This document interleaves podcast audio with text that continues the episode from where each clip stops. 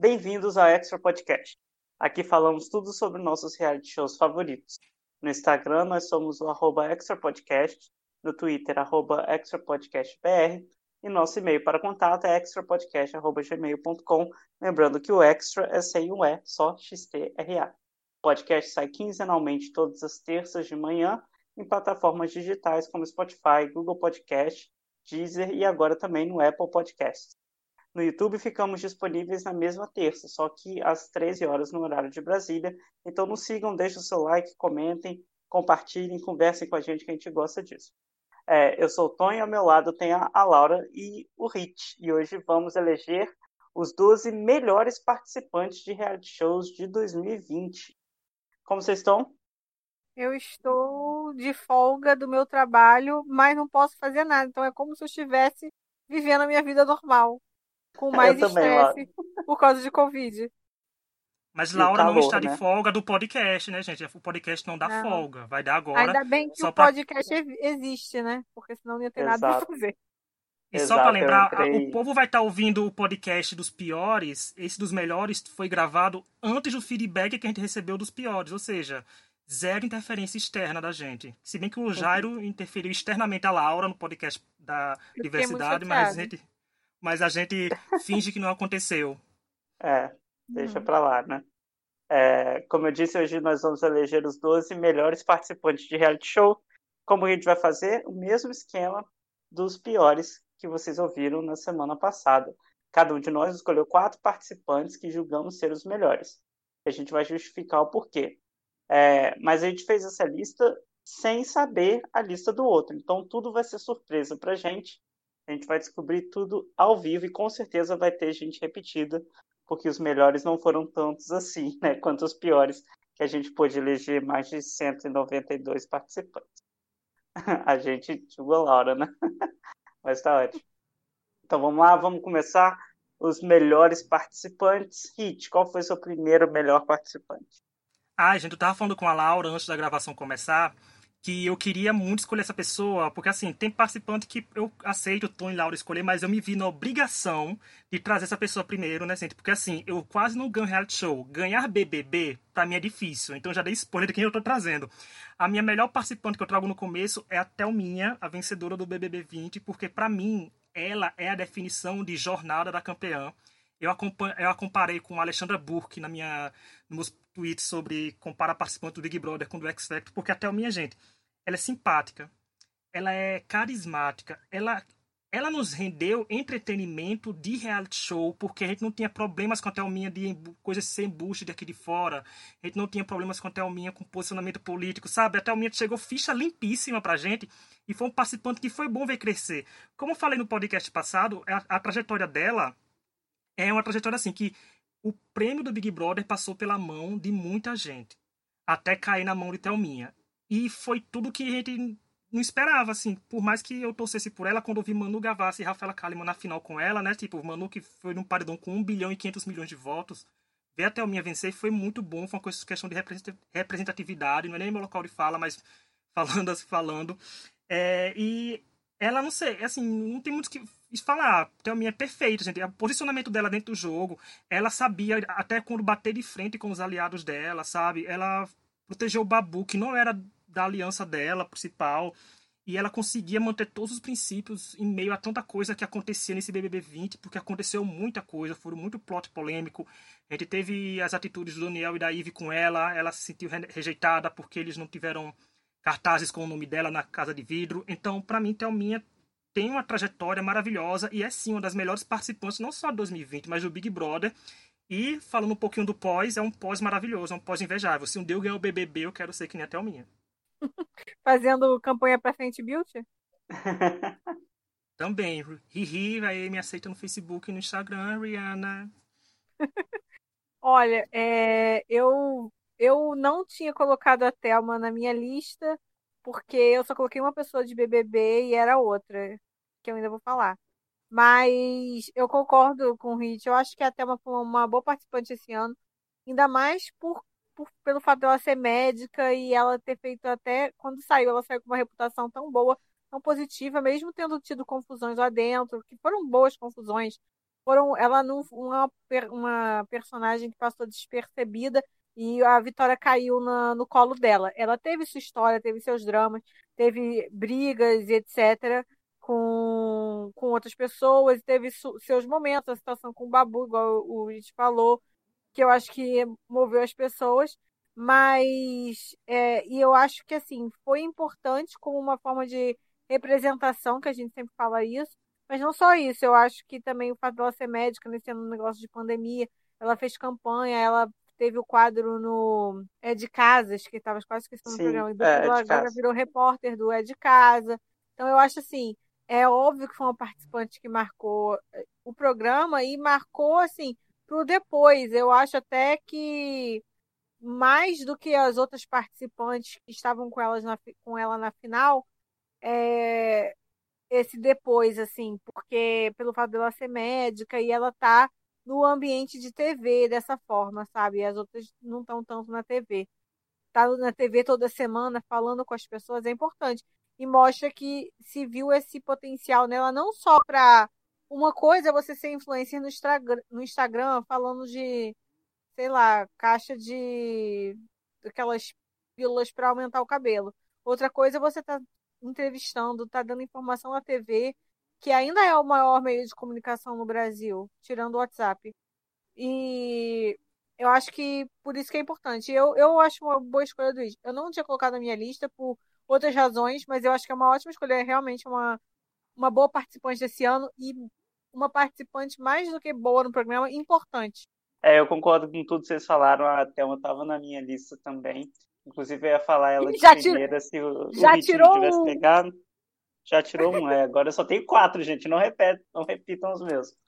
É, mas eu concordo. Eu acho que a trajetória dela é uma das melhores trajetórias, assim, sabe, de história em Big Brother que a gente já viu, porque ela começou um pouquinho apagada, assim, tipo assim, ela entra já com um perfil interessante, porque mulher negra, médica, né, e ela falando da luta dela, né, de tudo que ela viveu, é muito legal, tá? Mas acabou que tiveram outras histórias na temporada no início que ela ficou um pouco mais em segundo plano, né? Ela era uma agente da história, mas ela não tinha o protagonismo.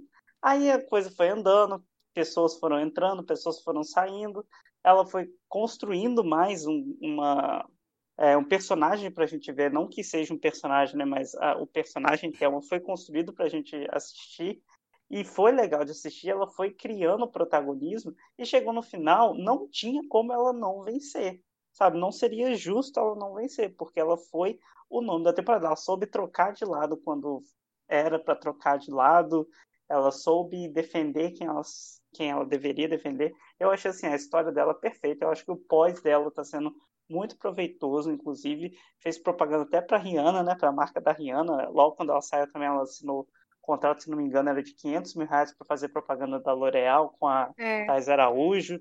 Então, assim, tá, tá bem, sabe? Ela, eu não sei se ela voltou a praticar medicina, se ela voltou a ser anestesiologista, mas eu espero que, ela, espero que ela esteja aproveitando muito bem esse momento né, dela e que ela continue assim, porque eu acho uma voz muito importante de se ter né, nesse momento que a gente está vivendo hoje. Vamos então para a segunda escolha, a minha, é, da minha primeira rodada. Eu vou escolher Uh, tá, eu vou embalar na, na escolha da Thelma e vou escolher. Ai, vai ser uma minha. Não, não vai ser a sua, não, caramba. vou escolher a Devon do Big Brother americano. Que esse ano a gente. Eu já escolhi, né, a Christmas no. A Natalina no episódio passado de piores participantes. E esse eu vou escolher a Devon, que é a antagonista da Natalina. No caso, porque a Devon, né, só para contextualizar, era um Big Brother All Stars, né, só com retornantes. Devone é uma mulher negra que já jogou duas vezes o, o, o programa, estava na terceira. E quando, logo quando ela entrou, já jogaram ela, falaram que ela já estava numa aliança com a outra mulher negra que tinha. E basicamente isso, excluíram ela da aliança majoritária. A aliança majoritária era toda formada por pessoas com um padrão né, de beleza considerado ideal pela sociedade só gente branca, forte, malhada. E ela ficou de fora disso. Ela foi a melhor jogadora? Não foi a melhor jogadora, mas ela tem muito momento nesse programa que é absolutamente incrível. Ela tem uma conversa com o Keiser, que é um dos participantes eliminados logo no início, que ele é, ele é muçulmano. Aí ela tem uma conversa com ele muito interessante, sabe, sobre religião, sobre como a sociedade percebe essas pessoas, como julga essas pessoas sem nem conhecer, por causa da raça, por causa da religião. E também quando ela, quando a Natalina falou aquele negócio de, ah, é, será que eu vou levar um tiro se eu indicar ela pro, pro paredão né, deles? Na saída dela, ela fez um discurso também muito maravilhoso de sobre a, como a representação importa, e eu acho que ela foi um nome muito importante. E, além disso tudo, ela ganhou no final, ela ganhou o America's Favorite Player, né? Prêmio com mais de um milhão de votos. É, são, que se eu não me engano, são 25 mil reais, mas de uma forma trágica, teve esse prêmio interessante. Eu passei a semana vendo esse vídeo dela, quando apareceu no meu Twitter, porque, né, meus seguidores, assim, eu sigo, minha timeline é muito de reality show, então toda hora aparecia alguém compartilhando esse tweet da vitória dela, da queridinha da América. E foi muito bom, a cara dela, a reação de tudo, ela emocionada. Quando a Julie pergunta o que você vai fazer com esse dinheiro, ela fala, no momento só quero ver minha filha, sabe? Então, é, foi muito bonito. E eu, a Devon tava na minha lista, mas não tava entre os quatro principais. Mas eu, eu não, eu sabia que talvez ela aparecesse, porque como o Tonho citou a Natal no podcast passado, eu digo, então para fazer, tipo, uma comparação, talvez ele cite a Day agora. Mas, assim, eu acho ela muito maravilhosa. Eu acompanhei duas temporadas dela, né? Porque essa, a Oxás foi a terceira, né, Tonho, dela. Uhum. Então, ela foi muito boa, ela é muito necessária e ela tem uma jogabilidade muito boa. O problema da Devon é que ela perde prova, né? Que assim que ela devia ganhar mais provas para ir inclusive longe. ganhou a Mas, primeira assim, prova dela nesse Big Brother. É, ganhou um veto maravilhoso. Foi um veto maravilhoso que ela ganhou. Foi até bom pra semana, Sim. todo mundo fez. Ela vai sair semana que vem, mas pelo menos ó, ganhou uma prova do veto na é. semana anterior. Porque assim, ela no, na temporada anterior dela, a segunda vez dela no programa, ela mostrou ter uma jogabilidade imensa uhum. que ela conseguiu dominar e fazer coisas até ser eliminada por ser uma ameaça. Mas ela, infelizmente, nessa temporada teve esse fator externo, né, assim, interno, externo da do que aconteceu, infelizmente, e atrapalhou a jogabilidade dela, uhum. e não foi por coisa de jogo. Então, mas ela é sim uma ótima participante, o reconhecimento do público nela foi muito necessário, foi bom ela receber esse calorzinho do público, sabe, em meio do que estava acontecendo, porque além de tudo, eles participaram de um reality show de confinamento, a situação do mundo, como é que tá, que sempre tá piorando, piorando e piorando. Então, para mim, eu concordo com o Tom ter colocado, e sem dúvidas, ela foi um dos grandes nomes, do, ela é, já é um dos grandes nomes do Big Brother americano. Uhum. Ah, é, gente, coisa? eu não vi, não vi, mas vi o vídeo dela ganhando o Queridinha da América, porque passou na minha timeline. Então, isso aí, uhum. uhul. Mas não sei nada sobre ela para falar. Mas confio então, aqui embaixo, porque, né, vocês dois. Muito bem. Então vai lá, Laura, qual a sua escolha? Eu vou continuar na temática BBB, e essa era a pessoa que eu queria colocar na minha lista, e eu acho que o Yuri já sabe quem é, e você também. Então... Porque eu falei que eu queria colocar essa pessoa na minha lista, e eu não queria que mais ninguém colocasse. Porque eu tinha que falar dela. Para mim, a melhor participante do BBB, desculpa, Thelma, foi a Manu Gavassi. Manu Gavassi foi assunto do BBB, do primeiro ao último dia. Ela entrou com muito hype, quase ninguém sabia. Ela não estava nas listas quando o pessoal falava gente que podia entrar e tal. Ela não estava nas listas. Foi, tipo, muito surpresa. Eu lembro quando eles passaram os vídeos, foi num fim de semana, acho que num sábado. E eu lembro que eu assisti o da Manu Gavassi quando eu tava. Eu, minha casa tem dois andares, na parte de baixo, eu. Meu Deus, meu celular não tava lá. Eu tive que sair correndo, eu queria ver no Twitter todo mundo comentando sobre a Manu Gavassi. E ela foi assunto, eu lembro da primeira prova do BBB, ela já, eu tenho figurinha até hoje de meme dela da primeira prova. Ela, ela, ela, a Manu Gavassi é uma pessoa que tem muito timing de marketing. Ela é muito boa nisso, ela sempre capitalizou isso bem, mesmo quando ela na carreira dela ela tinha menos sucesso. E é, ela para mim mostrou isso totalmente no BBB ela tinha um monte de vídeo gravado para várias situações. A equipe dela, super inteligente, não ficou se metendo em nenhuma confusão aqui fora nas redes sociais. Outros deviam aprender, né? Contratar profissional para cuidar, que te conhece para cuidar das suas páginas. Não ficar se metendo em confusão, não ficar se metendo em votação desnecessária. Nada disso. Quem ficava cuidando de votação para ela era, era a Bruna Marquezine. É, e mais do que isso, eu acho que a Manu Gavassi, eu lembro muita gente falando que ela era antijogo e que ela acabou cansando, mas eu acho que ela trazia discussão, sabe? ela era uma, uma personagem no jogo que todo mundo comentava, mesmo se estivesse fazendo nada, sabe? Ela trouxe discussão para o programa e eu acho que isso foi. Essa participação dela, para mim, é, foi um modelo de como melhorar e manter a sua marca no BBB. Porque com essa coisa de BBB com pessoas que são mais conhecidas e tal, tinha gente que tinha certas dúvidas de como essas pessoas iam agir. E a gente teve uma pessoa, tipo a Boca Rosa, que era fã BBB do começo do BBB, raiz, faz o que quer, não tá nem aí. E a gente teve o outro oposto, que foi a Manu Gavassi, que é o grande, para mim, o grande nome. Só você ver os contratos que ela assinou. Ela fez uma coleção para Boticário, agora, né, de maquiagem, que super a ver com ela. Ela tá, vai estar na nova série da Netflix e com um cachê milionário. Ela tá, fez campanha para Jim, está fazendo campanha coleção para Ana Capri. Ela foi paga para ficar loura. Eu acho que assim, a forma que ela conseguiu evoluir a marca dela como artista é incrível. E ela tem um, tem um fandom fortíssimo de adolescentes apaixonadas por ela na internet. Para mim, Manu Gavassi é o nome de reality no geral no Brasil esse ano. Para mim, tudo que aconteceu depois foi por causa desse planejamento que ela teve. É claro que você pode aí discutir essas questões de ser natural ou não, porque ela tinha tipo o tipo de roupa da semana e tal, e isso vai contra ou não uma ideia de reality.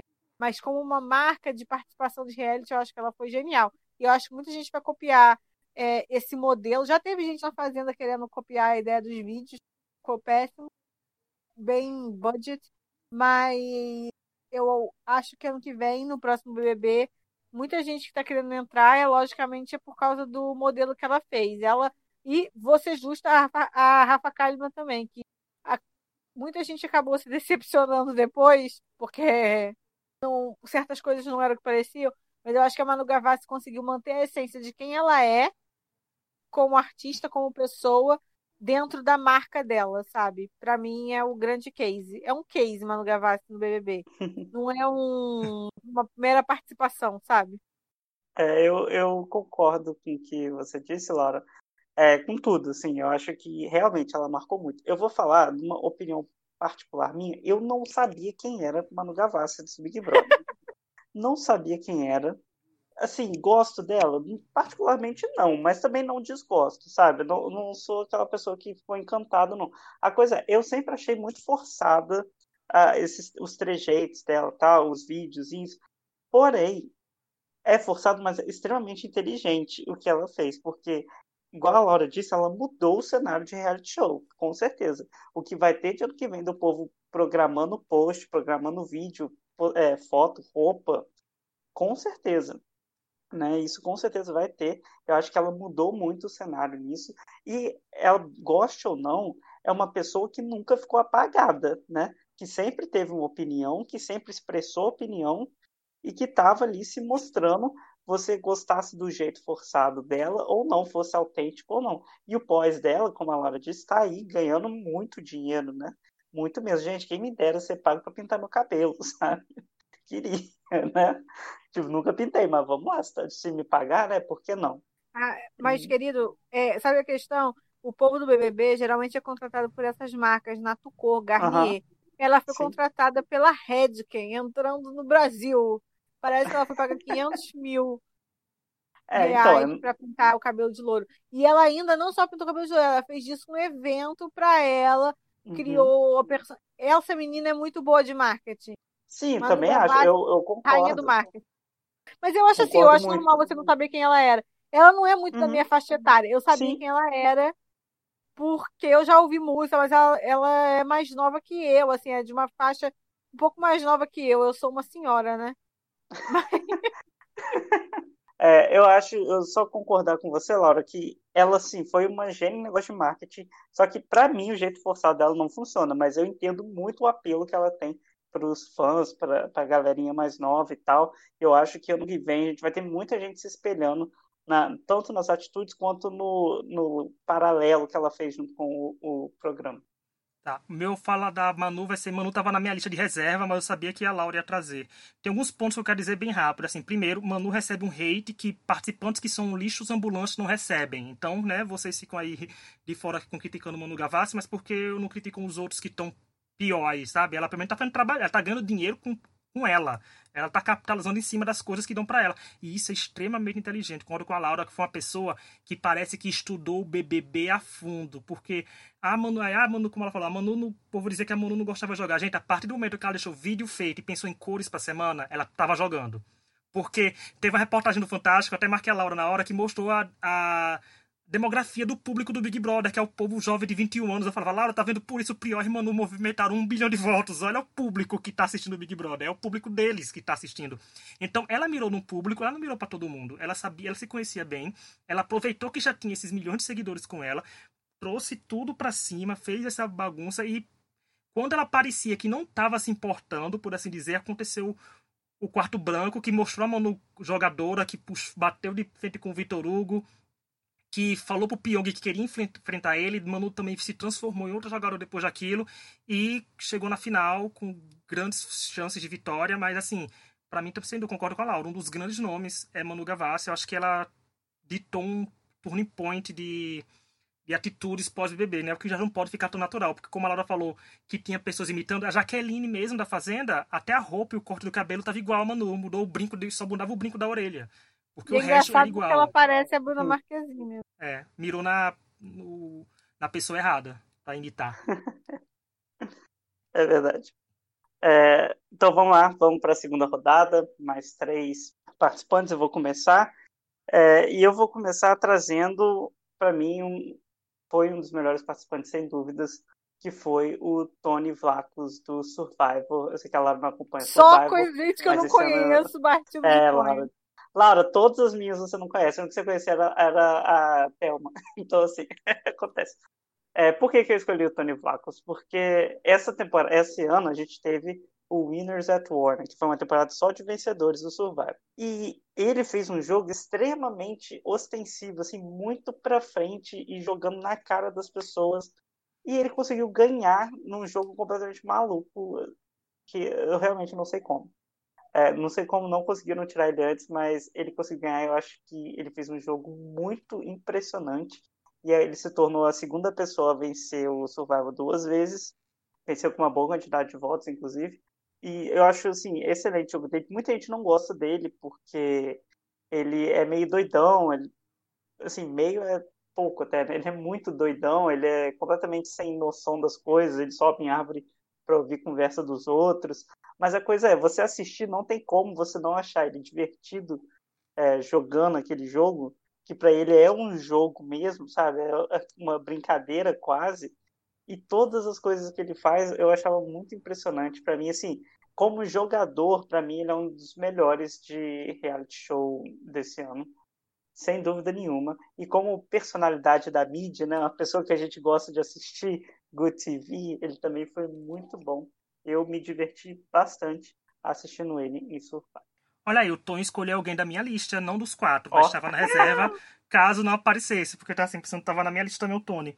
Tony, Tony fez isso para compensar a Thelma. É. Oi, Laura. Não sei. Teve a Ivy que estava de reserva na gente, mas não ah, teve nada. Tá. Hoje assim, já tá assim. assim. Hoje, assim, é como o Tony falou, são poucas opções de tão melhores assim, mas eu concordo com o Tony, porque assim, o Tony é vilão. Se tivesse um Hero vs Villains 2, Sim. o Tony estaria cotado para ser vilão e tudo, mas ele é aquele vilão que entrega entretenimento e momentos engraçados e ainda entrega jogabilidade. Ou seja, ele é um participante perfeito para acompanhar em reality show. Porque a gente vê a pessoa armando, a gente vê ele tramando, vê ele dando blind, vê ele dando volta por cima, vê ele, como tu falou, subindo em pé de coco, se escondendo em coisas para escutar conversa. Ou seja, ele é um prato cheio para quem gosta de televisão. O Tony é isso. E o bom é que ele não se escora nas coisas. Ele venceu a primeira temporada dele, maravilhosamente merecido. Ele teve uma segunda participação que, mesmo saindo cedo, ele marcou, porque foi, teve momentos muito engraçados. E teve essa participação agora no só de vencedores, se consagrando um grande vencedor, né? Porque tem a Sandra que venceu a segunda vez também, mas ele sendo o primeiro homem a vencer duas vezes também um e tem um nível elevado, né, de jogo dele, que é muito uhum. bom porque quem conhece o Tony sabia que ele é perigoso, né? Assim, tá que Sim. um 40 winners, assim, 20 winners na temporada. Tinha 20 pessoas. Tinha uma pessoa que ganhou duas vezes. Tinha gente que chegou na final duas vezes. Sabe? Então tinha gente que nunca foi eliminado. Ou seja, tinha tudo, mas o povo devia conhecer bem o Tony. Dizer, gente, o Tony é uma pessoa que se pode tirar porque ele é um perigo ambulante. E ele conseguiu fazer isso, ele conseguiu fazer eliminações, tá? Que ele eliminou gente que eu queria que chegasse na final, mas eu perdoo porque eu também estava torcendo por ele. Né? Minha favorita não ganhou, porque minha favorita foi só para tentar dinheiro para educar a filha, né, Parvat? Eu entendo você, eu entendo como você foi agora. Mas ele foi muito bom. Eu não, eu não tenho do que reclamar. Assim, quem fica reclamando dele como jogador que ele não merecia vencer é porque assistiu a temporada errada. Porque ele Exato. realmente foi muito bom. Ele foi um dos melhores participantes, sem dúvidas. Eu fiquei até bom que o trouxe, porque ele mostrou que Survival, mesmo com sendo a última temporada de não sei quando a gente vai saber vai ter outra, né, por causa da pandemia, então pelo menos encerrou entregando uma coisa muito boa, principalmente com o tema, né, gente, que é um tema de prato cheio para quem é fã. Você vê 20 Sim. winners jogando um contra o outro. E quem reclama do Tony vencendo é fã da Michelle, fã da Michelle não tem credibilidade nesse podcast. É igual não, tem sim, gente, pelo amor de Deus. Tem não. Não, deixa os likes aí, fã da Michelle.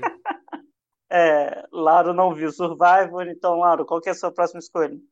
A minha escolha vai ser a escolha que a gente já tinha escolhido, eu acho que vocês devem saber quem é, que é o Cameron e a, La a Lauren de Love is Blind da Netflix.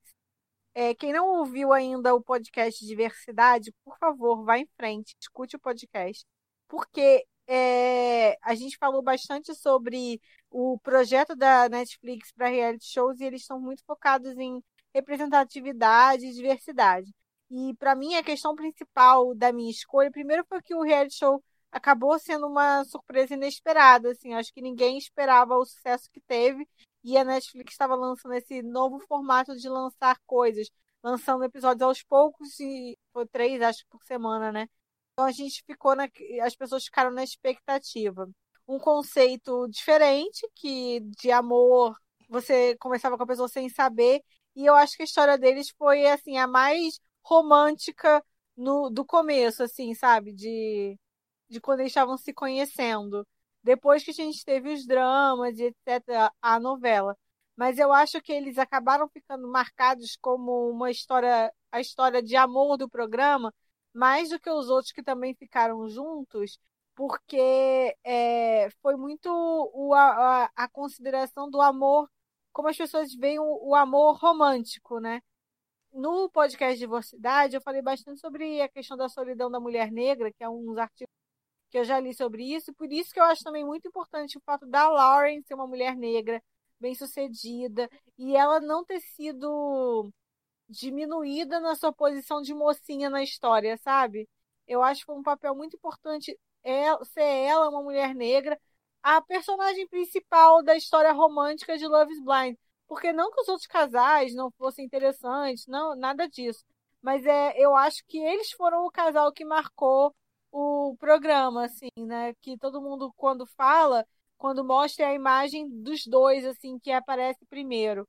Então, eu escolho os dois como melhores participantes por isso. Apesar de que o reality show é, tem uns dois anos que foi gravado já, demorou o programa para estrear. E, mas eu acho que foi muito importante para a Netflix, para o novo estilo de reality show da Netflix e para a questão da diversidade nos reality shows e porque vinha depois. Eu tenho certeza que as decisões da, da CBS e ter diversidade, metade de diversidade, tudo vem de situações assim. Ah, eu concordo com a Laura. Gente, eu torci demais pra esse casal. Eu chipava. Eu concordo com a Laura mesmo. Muito, muito, muito. A pessoa se apegava. Se apega... A pessoa primeiro toma impacto deles dizerem eu te amo com tanta facilidade, sabe? Eu fico assim, não, gente, calma, como é isso, né? Mas, assim, a construção da história deles, de tudo, em nenhum momento eles, eles ficam passando despercebidos. Sempre tem um nível de protagonismo ali neles, porque a gente, depois que termina a temporada, a gente entende, fez, olha, tá vendo? Esse era o casal principal que era para dar certo, o resto tudinho era para ver se flopava e causava polêmica. Mas esse aqui é o casal que eu vi que a Netflix, tipo, vamos apostar todas as nossas fichas né? neles. Sabe? Eles, é, é eles, eles carregaram a ideia do, do reality, né, Laura? Porque, tipo, a ideia do reality é isso. Eles, com até a discussão que eles levantaram, tudo. É, então, para mim, eu concordo muito com a Laura. A gente já sabia que essa, ela, eles iam aparecer, mas maravilhosos e eu não tenho mais o que falar. Só que quem ainda não assistiu, por favor, assista, porque tem muita coisa boa, tem muita coisa delusional também, né? Porque nem só de amor vive o, ali aquele reality show, mas tá muito bom. Ó, eu não vi, então algum dia eu assisto. É, Hit, qual é a sua próxima escolha? Pronto, agora a gente vai sair, né? A gente falou tanto de Big Brother, eu, não, eu vou para outro país agora, assim, vocês, Chico, Tony e Laura foram para outro país, eu também vou. Para mim, eu vou trazer a pessoa que eu falei, não sei se eu falei no podcast, eu falei em off, que para mim, que se você abrir o dicionário o nome carisma, vai ter esse participante lá. Porque eu aposto que é alguém que eu coloquei na minha lista. É, entregava tudo. Vamos ver lá agora, Tony. Pra mim, é a participante da 12 temporada de RuPaul's Drag Race dos Estados Unidos. É a Hide and Closet. Gente, pra mim. Tava na sua lista, Tony, ela ou não? Tava. Tá, olha, pra mim, pra ah, mim ela é perfeita demais. Eu vou ter porque, que assim, dar alguém pro, da minha lista que tá sobrando é. Tony, porque da minha lista não teve repetido Eu vou dar pro Tony. Olha, porque assim, ela é uma participante que você não via força nela como drag queen, no sentido de ser, nossa, vai ser a vencedora da temporada. Mas baixava a câmera, ligar nela e pedir um confessionário, gente, ela entregava tudo. Ela entregava aqueles olhares de deboche, ela entregava uma frase de efeito, ela narrava o programa, ela narrou a temporada, tanto que na, quando ela foi eliminada, fizeram das tripas coração para conseguir fazer a Jada narrar também, que foi a winner. Mas foi muito bom.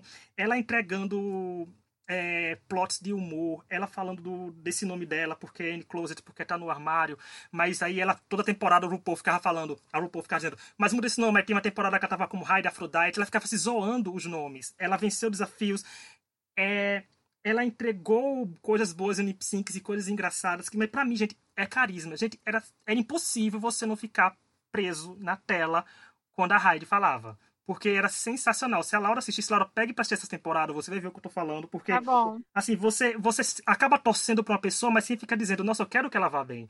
Eu quero que ela vá bem porque ela simplesmente é maravilhosa. Porque o timing dela pro humor. Nossa, quando ela foi eliminada, até o RuPaul desligou o, o, o robô que existe dentro dele foi mais humano ao se despedir dela, sabe?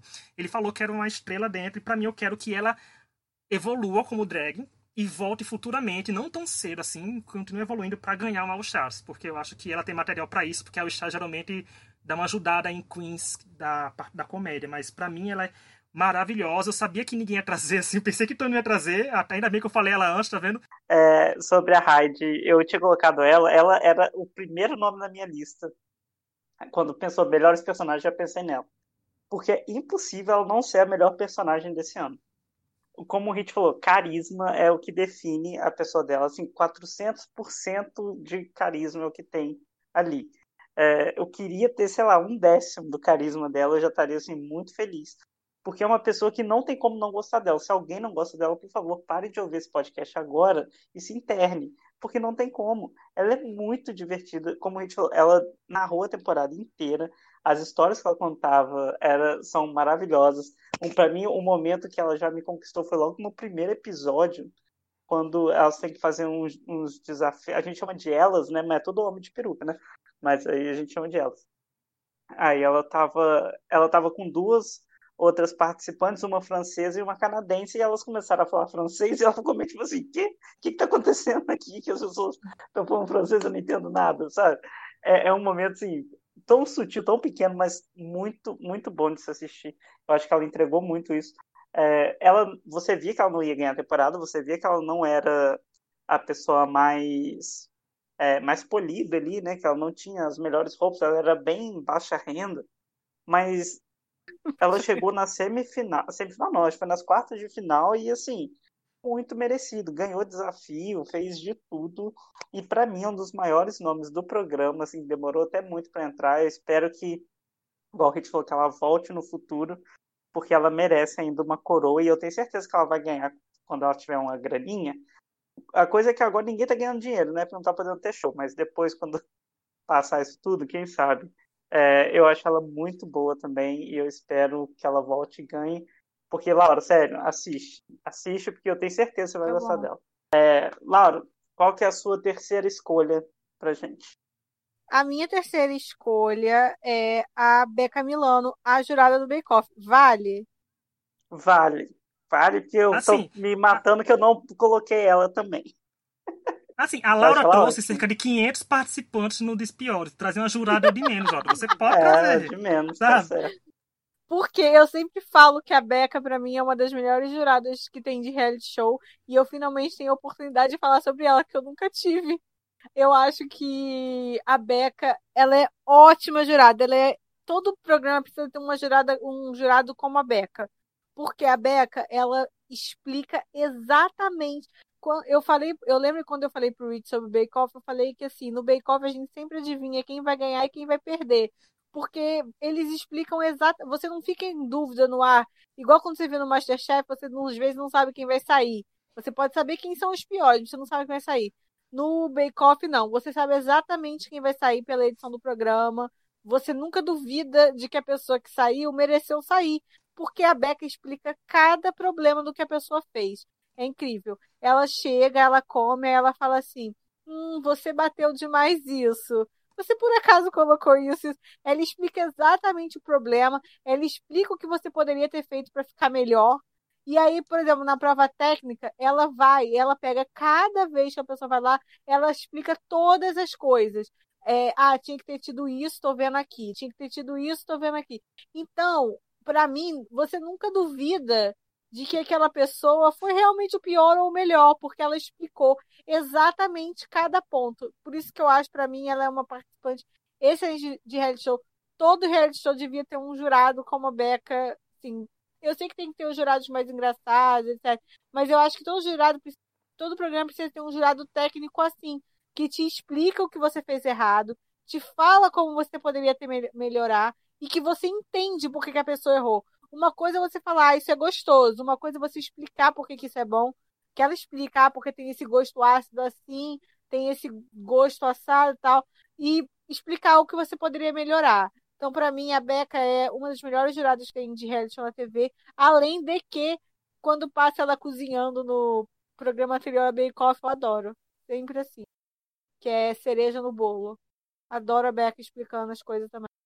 Então, é, Beca é um dos meus destaques. Eu sempre vi Laura e Tom elogiando o Bake Off, aí esse ano Laura conseguiu me fazer assistir, porque assim, Laura consegue fazer assistir as coisas, mas até hoje eu tento fazer ela assistir as coisas, ela não assiste, tá devendo um monte de coisa. É. Mas, e, e fica aí a dica para quem ouve a gente no podcast, que talvez no futuro, assim, não tão distante, a gente tenha um, um podcast dedicado ao Bake Off com uma participante do Bake Off. Fica aí a dúvida em saber quem é que vem. Tom e Laura sabe quem vem, mas a gente fica fingindo que não sabe. Mas assim, eu concordo com a Beca, gente. É o carisma dela, gente, a gentileza dela. Ah, eu fiquei encantado com a Beca como jurado. E Laura pode trazer como jurado, porque no podcast passado eu lembrei que eu trouxe uma bancada como piores, você pode trazer uma ah, só como verdade. melhor, pode tranquilamente. Eu concordo, gente, ela é muito boa, ela é muito carinhosa, ela é muito. A gente nota que ela tem um cuidado com as pessoas, não é só pra causar, sabe? Que às vezes no Masterchef a gente vê que algum jurado comenta só para causar, porque é a humilhação da audiência, sabe? Com ela não, com ela a gente vê que ela quer ensinar ali. Ela tá ali para ensinar as pessoas. E aí não, não, tem como não se encantar com ela, com Becca. Becca, eu sou muito Becker já, então merecidíssima trazer ela pra cá. Eu lembro quando a Becca entrou no, no Bake Off, na época que só eu e Laura assistiu o programa no, no Brasil, né? É. aí a gente. Eu lembro quando ela entrou, e ela entrou, né, substituindo a. Ah, não lembro o nome da outra. A Carol. Que... É, Carol, isso. A, na verdade, é, a Carol passou a ser apresentadora. É, passou a ser e apresentadora. A Beca, e a, isso, Beca, e a Beca virou, virou jurado. jurado. Isso, e a, a Beca no, na primeira temporada já foi muito boa. Só que aí, depois, quando o outro jurado saiu e o. Ah, como é que é o nome daquele homem que tá lá? O. O Olivier.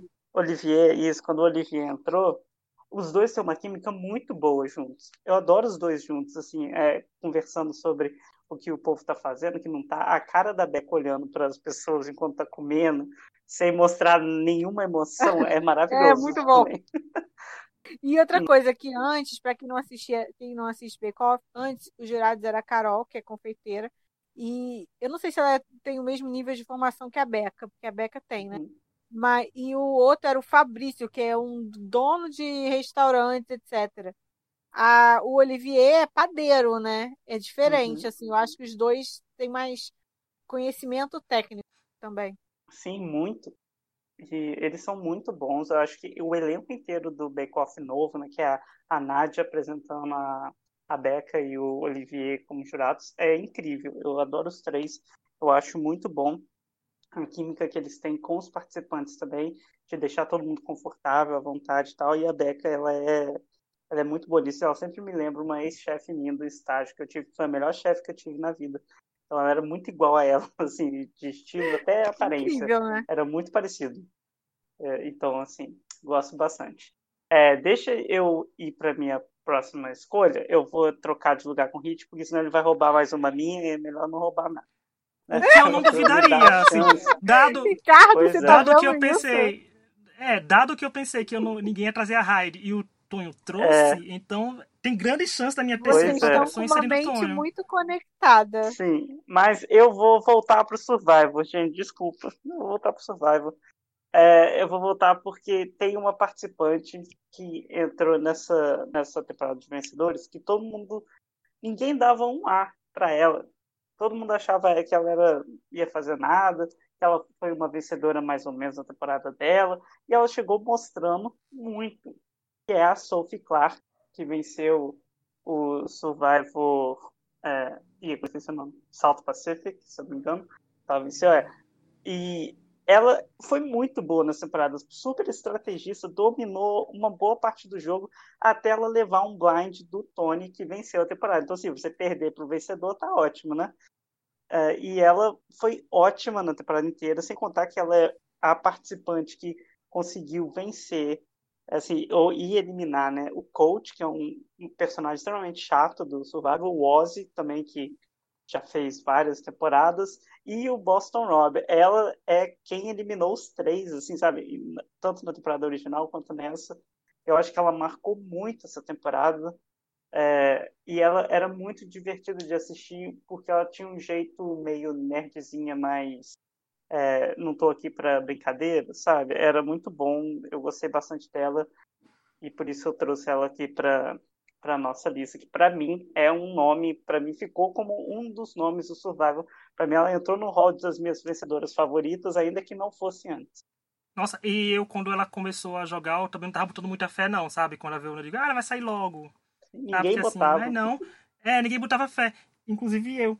Aí ela foi jogando, eu, como falei, o Tony, né, eliminando minhas pessoas dando blind que eu não queria, e ela, a Sophie enganando a Kim, eu fiquei com a dor no coração, porque eu adoro a Kim, eu digo, Sophie, não faz isso, sabe? Eu digo, eu não, eu não tô aqui vendo meus winners favoritos voltando pra ser humilhado, mas assim, mas ela enganando a Kim com o negócio de ídolo, aí eu ficava, meu Deus, essa... aí a Sophie começou a se destacar muito, a Sophie quando começou a ganhar destaque na edição, ela ganhou uma edição muito boa, assim, positiva pra Sim. ela, né, porque quem sabe que reality show é ingrato, você pode ser É. exaltado, como você pode ser devastado em qualquer reality show por causa da edição.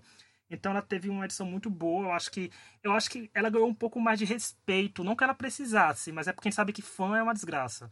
Mas que assim, perante o público em si de Survival, sabe? Assim, porque teve gente que assistiu essa temporada sem ter conhecimento de todos os winners. Sabia que a pessoa venceu, mas não sabia o contexto da vitória de Nau e como foi e tal. Mas ela acho que é um, foi um bom nome da temporada também. Porque se não tivesse tomado o blind do Tony, ninguém sabe que rumo o jogo teria tomado depois daquele CT. Então, Sim.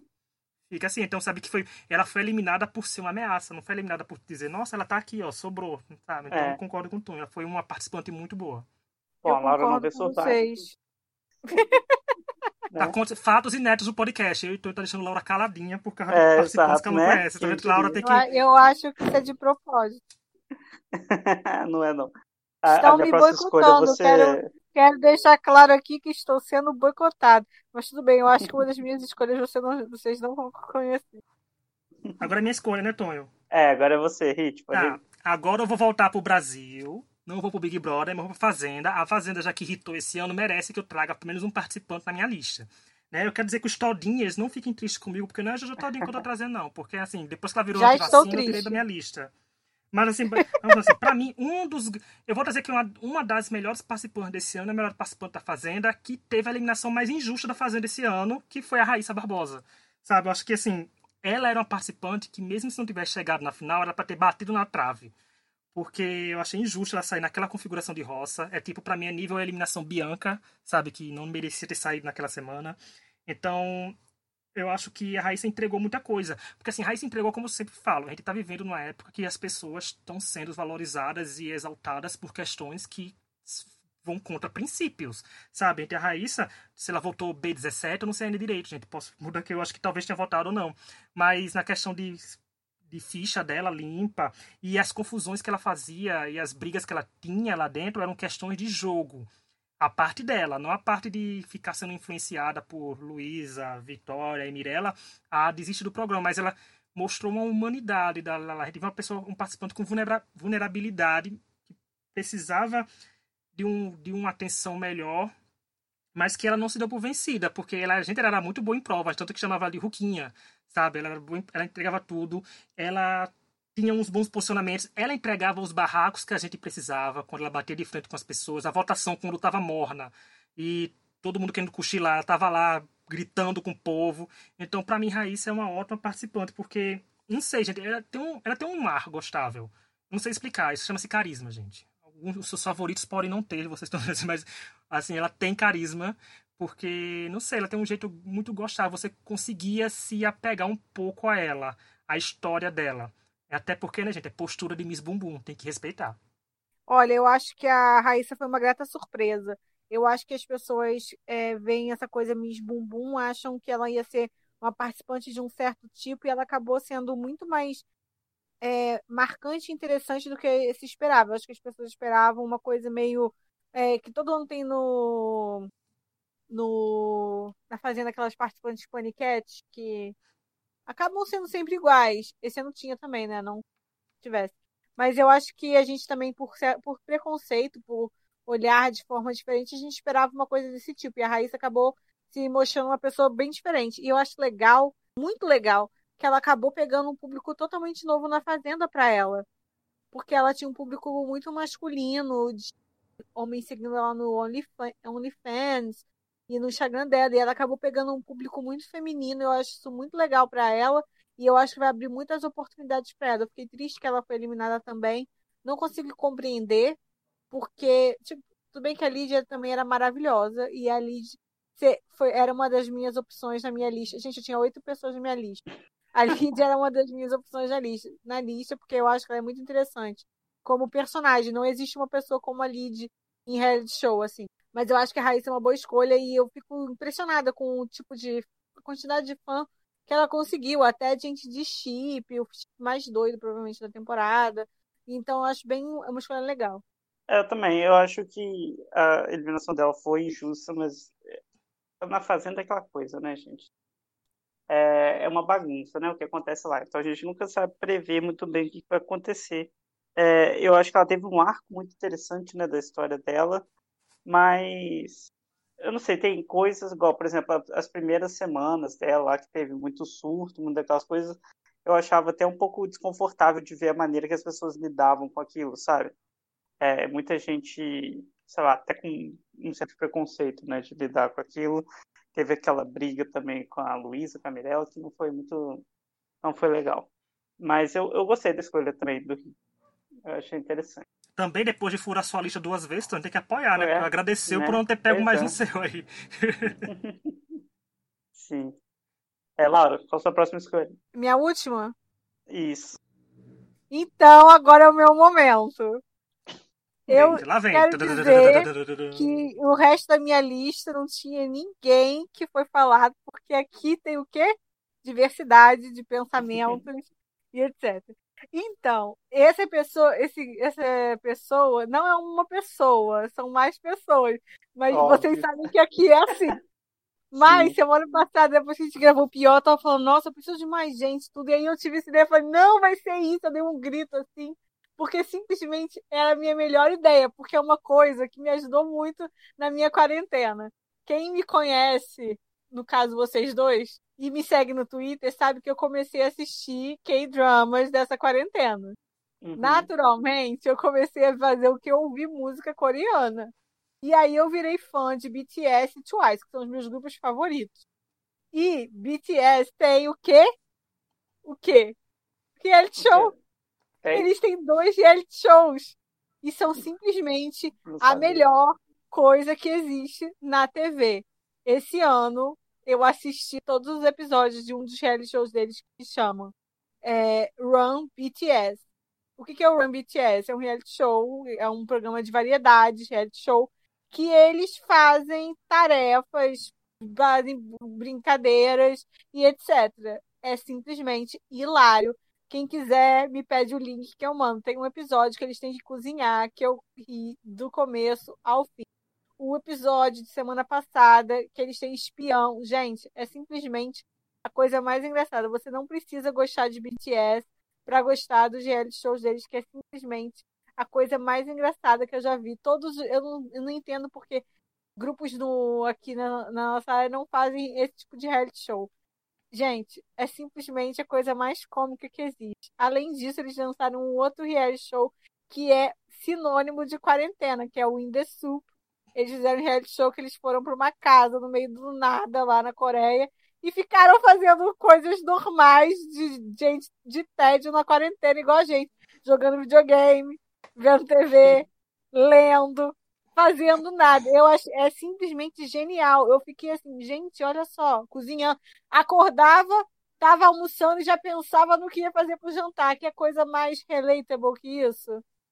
Quem nunca almoçou e já tá pensando o que vai fazer pro jantar? Simplesmente hilário. Tem um episódio que eles vão para um parque de zumbis e eles têm que fugir dos zumbis.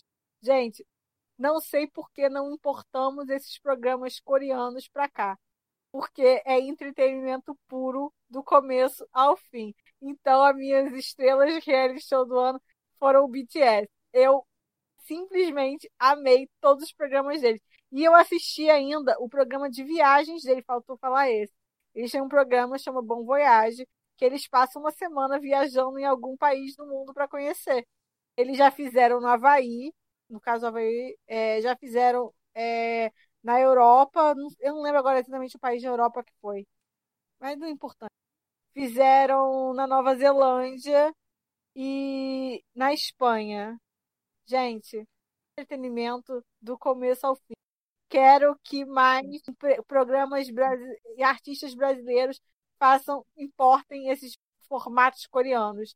Maravilhoso.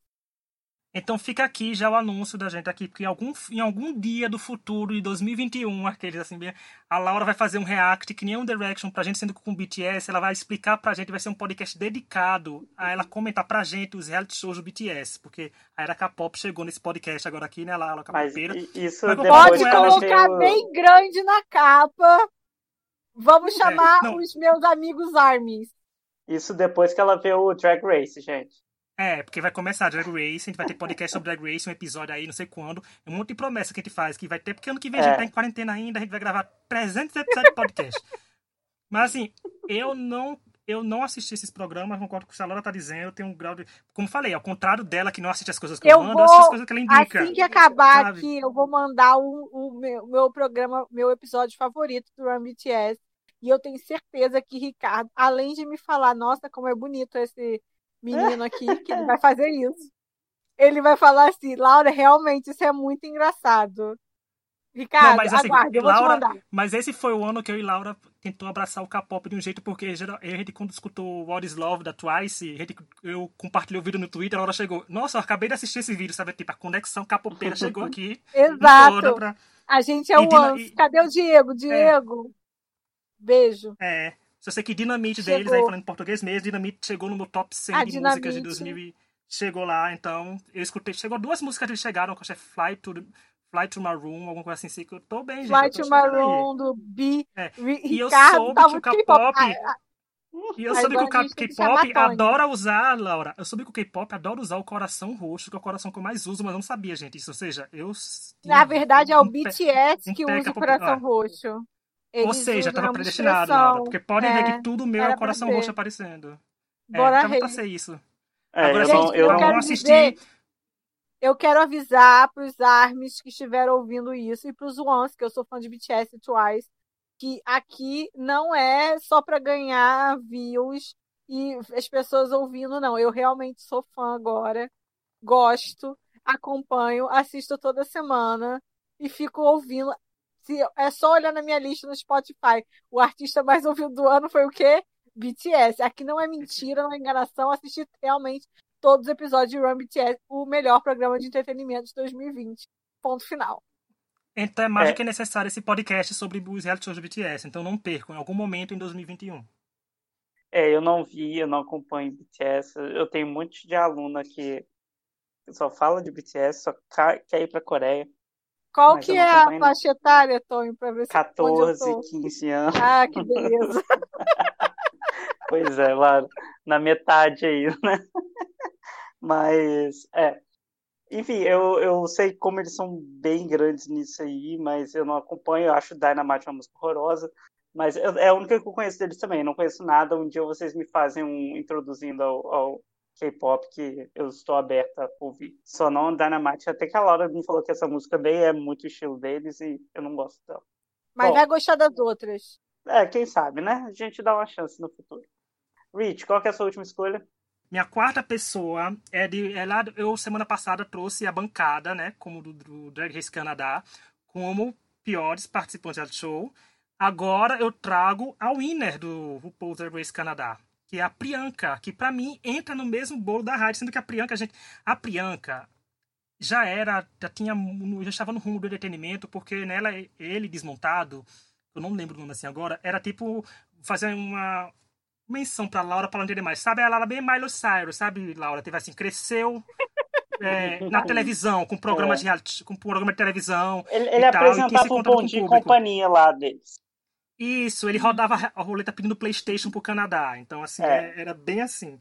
Mas, assim, ele cresceu e foi aquela pessoa que, tipo, aquela criança que vive na Disney com tudo e quando cresce faz aquela. Se vê naquele buraco sem saber quem é quem, não sei onde é minha existência, não sei onde eu me encaixo. Aí ele foi pro mundo drag. Aí foi aí que nasceu a Priyanka, né? A Priyanka é o indiano. Aí pronto, ele pegou, trouxe e, gente, entregou tudo. Assim, gente, eles fazendo o lip sync de, da Priyanka com a música da Celine, pra mim foi maravilhoso. Porque, primeiro, eu já adoro a Celine. E quando eu vi a Priyanka dando Sparkat, né? Fazendo Jabba 4, dando pirueta com, aquela música. E, e nos outros lip syncs dela, que ela entregava humor, entregava entretenimento, ela vai na mesma, no mesmo bolo da Hyde que era bons confessionários, que em alguns momentos a gente pensava que a Priyanka não fosse vencer, porque a Priyanka estava indo contra pessoas que estavam sendo muito pimpadas, sabe? Tipo, que fica, nossa, uhum. a vitória já está na mão dessa pessoa desde o começo. Mas não, a Priyanka foi lá e venceu, e venceu bem, que eu acho que para uma primeira temporada, você ter um winner como Priyanka, eu fazer uma comparação que não é tão grande assim, mas é tipo American Idol com Kelly Clarkson, que era uma pessoa certa ganhando aquela temporada. A Priyanka eu vejo como isso, que era uma pessoa certa, porque a Priyanka eu, eu vejo muito chegando no público jovem, no público novo. Ela chega em todos os lugares. E no Canadá, mesmo sabendo que é só no Canadá, a gente sabe que são um reality shows que são vendidos para o mundo todo, que o mundo todo assiste, querendo ou não, ao, lá é, você tem que fazer assinatura, você pode assistir pelo canal. Então, para mim, Priyanka, maravilhosa, uma lenda, muito boa. A reação dela assistindo a, Vitória, Laura, porque assim, a Vitória de Drag Race, afinal, é, é, filmado com todo mundo vencendo. Filma a vitória de uma, a vitória de outra, a vitória de outra. Só que no dia é que a pessoa descobre qual quem venceu. É que vai ao ar. Ou seja, tá todo mundo assistindo em casa, ou num, num show, algum canto assim, e descobre. Então é sensacional. Priyanka, para mim, é maravilhosa. Eu quero só fazer a menção rosa Nia Correia, da Operação Triunfo, que é reality musical. Pronto. Encerrei os meus plots. É, eu, eu concordo com a Priyanka. Eu acho ela muito boa. Os lip syncs dela são muito engraçados. Ela era muito divertida.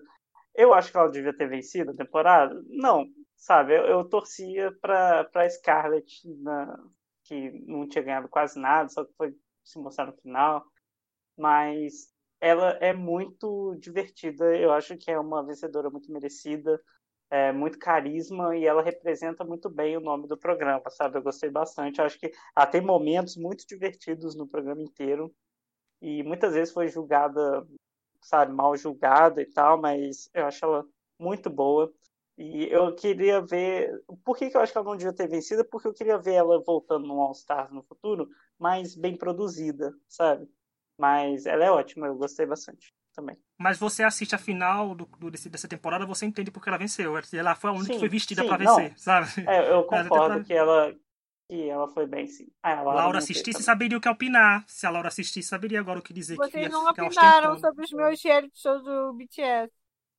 Aí tá, quem lá quer que tá na Coreia agora assistir BTS. Não comparado é? a eu vou mandar, que tem todo canto agora dos Eu vou te mandar hoje, você vai assistir, porque eu sei que você vai assistir, porque você me ama. E você sabe que aqui tem, tem bons conselhos, aqui você sabe. Aí você vai falar assim, pô, Laura, como é lindo aquele como é lindo aquele Jin e o Taeyang. Você vai falar, tenho certeza. Você vai chegar para mim, tô apaixonada. Vamos então para a última escolha minha. Como o Hit roubou uma escolha minha e eu fiquei sem opções, eu decidi roubar e eu fiquei pensando, ah, deixa eu ver quais reality shows tem aqui. E, gente, não tinha como ser diferente para encerrar esse podcast, terminando com Little Mix, como a escolha de melhores juradas desse programa. Uma das minhas opções. Porque eu acho que elas foram muito boas juradas. é, as quatro, assim, pelo menos na fase de audição que todas, né, tinham todas, estava completo ainda, é, todas elas falavam coisas interessantes, algumas tentavam ser mais, é, mais duras, às vezes outras eram mais é, deixava passar alguns erros e tal, e eu acho que elas foram excelentes, assim, no carisma, no entrosamento entre elas, era muito legal de assistir. E as dicas que elas davam para os participantes era muito bom, sabe? Era coisa realmente para construir a pessoa, para dar um feedback legal, sabe? Não era só para entretenimento, para falar mal da pessoa, para gerar uma polêmica. Então eu acho que foi muito bom. Uma pena imensa que o reality show teve que ser né, no meio da pandemia, teve todos os problemas de. É, de às vezes, teve uma vez que a, a Jade faltou, depois a Jessie né, teve os problemas dela também, mas ainda assim, gente, foi um reality show divertido de se assistir e elas foram muito boas. A gente tem um podcast especial sobre isso. É, assistam né, nosso veredito sobre o Little Mix The Search. Para mim, elas servem aí roubando um pouquinho como melhores participantes, entre aspas, de reality show.